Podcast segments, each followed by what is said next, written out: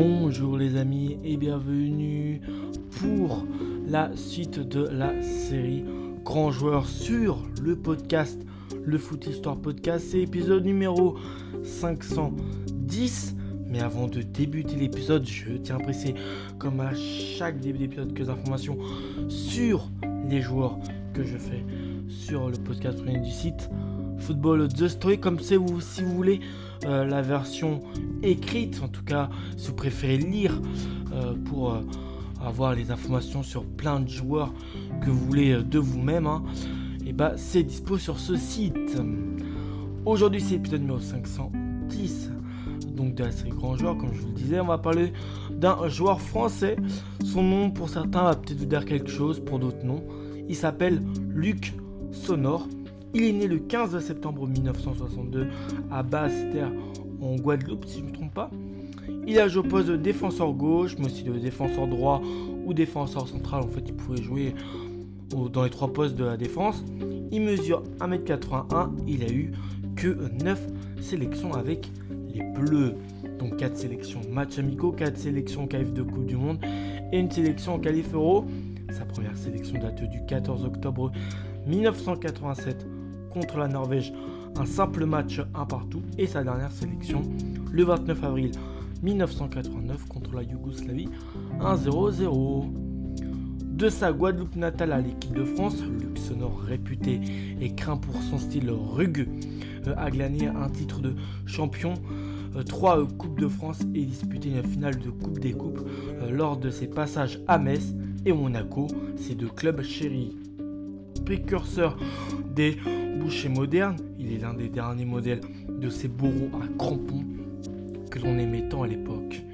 Car après lui, euh, la mode des bourrins s'est éteinte et ceux qui désirent exercer leurs agressivités ont dû le faire ailleurs sur des terrains que sur des terrains de foot. Formé à Cédron, le natif de base terre en Guadeloupe, je le répète, vient euh, fait ses premiers armes euh, du côté du club de Metz en 1980. Il est alors, euh, il est alors chose étonnante un joueur qui est assez polyvalent sur le terrain, capable de jouer en attaque et à tous les postes du milieu de terrain, mais au fur et à mesure, le staff du club de la Moselle se rend compte que sa grande aisance a fait souffrir l'adversaire, a fait souffrir l'adversaire et le replace petit à petit en défense centrale. Voilà, il considère que c'est un poste beaucoup plus adapté à ses qualités euh, face aux adversaires que le club de Moselle affronte. Le jour de la finale de la Coupe de France en 1984, il est replacé au poste derrière droit au lieu, en, lieu et place de Philippe Tis euh, et, euh, Moselle un Bruno Bellone qui sera inexistant le reste de cette rencontre. Donc ça montre à quel point c'était un bon choix de le placer là. Il nous montre euh, encore pas les dents, ou, plutôt euh, les crampons, on peut le, dire, hein, avec un terme plus foot. Mais ses efforts défensifs contribuent euh, à la victoire finale du FC Metz, les Grenats. Cinq mois plus tard, il fait partie de l'exploit face au FC Barcelone au premier tour de la C2, battu 4 buts à domicile au match aller.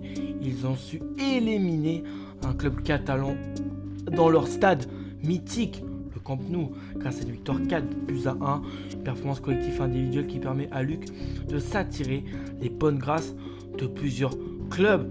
Personne ne s'attendait à un club comme le FC Metz à battre, l'ogre catalan, qui restait un très bon club dans, les, dans ces années-là, 80-90. Il quitte le club euh, donc ici, il restera longtemps dans la mémoire des supporters. Mais c'est quitte le club libre après 7, de ans de bon et loyal service. Ce ne sera pas le Racing, ça ne sera pas le Racing à Paris comme il le souhaitait. Mais bien à Monaco, il débarque sur le rocher pour y vivre sa seconde histoire d'amour après Metz. Autour de lui, des grands noms du Batiston, du Amoros, du euh, Bijolat, du, Bravo, du Odle, du Hatley. En deux saisons, il passe au poste de stopper à celui d'arrière droit, puis d'arrière gauche. Il s'est un peu. Pourtant, hein, de base, je crois qu'il était attaquant milieu de terrain. Et là, vraiment, il a réussi à se compléter d'une polyvalence énorme. C'est dans ce rôle de numéro 3 que le joueur va s'épanouir et empêcher ses adversaires de faire de même sur le terrain. D'hygiène mais aussi d'exigence. Avec son petit euh, catogan, il se met à aiguiser ses crampons. Sa transformation est euh, rapide. D'un joueur multifacette, il devient un vrai taulier, abandonnant toute sa variété de jeu pour se consacrer à la mutilation pure et simple de l'adversaire. Et cette proportion à la torture se bonifie avec le temps et l'expérience. Devenu international sur l'ère Wenger, euh, le champion de France en 1980, le champion de France en 1988, remporte une seconde Coupe de France après ses remportée avec Metz en 1991, puis échoue en finale de la Coupe des Coupes l'année suivante contre le club allemand du Weider Bremen, d'un joueur bien connu que j'ai déjà fait sur le podcast, Klaus Alof. Le style sonore lui résiste et restera principauté jusqu'en 1995 songe à prendre sa retraite. Il part jouer 4 mois et demi aux États-Unis avant de poser ses valises à Saint-Denis, euh, à, La Réunion, à l'âge de 35 ans. Le Guadeloupe reçoit une proposition outre-Manche. Il signe un bail de deux saisons à Here United en Angleterre, si ne me trompe pas, en terre écossaise, après une, ah en Écosse, après une pige à Colmar, puis à l'AS Corbeil-Essonne. Il range définitivement les crampons en 1999. Il embrasse ensuite une carrière d'entraîneur, hein, pas de joueur d'entraîneur adjoint plutôt à Créteil puis à Saint-Étienne euh, pour de courtes expériences. Depuis, il travaille comme conseiller technique pour la chaîne Canal+, pour lequel il avait tout de même connu une grave accident de la route en compagnie de journalistes, en compagnie du journaliste Alexandre Ruiz, en partant commenter un ennuyeux 3 Metz en novembre 2005.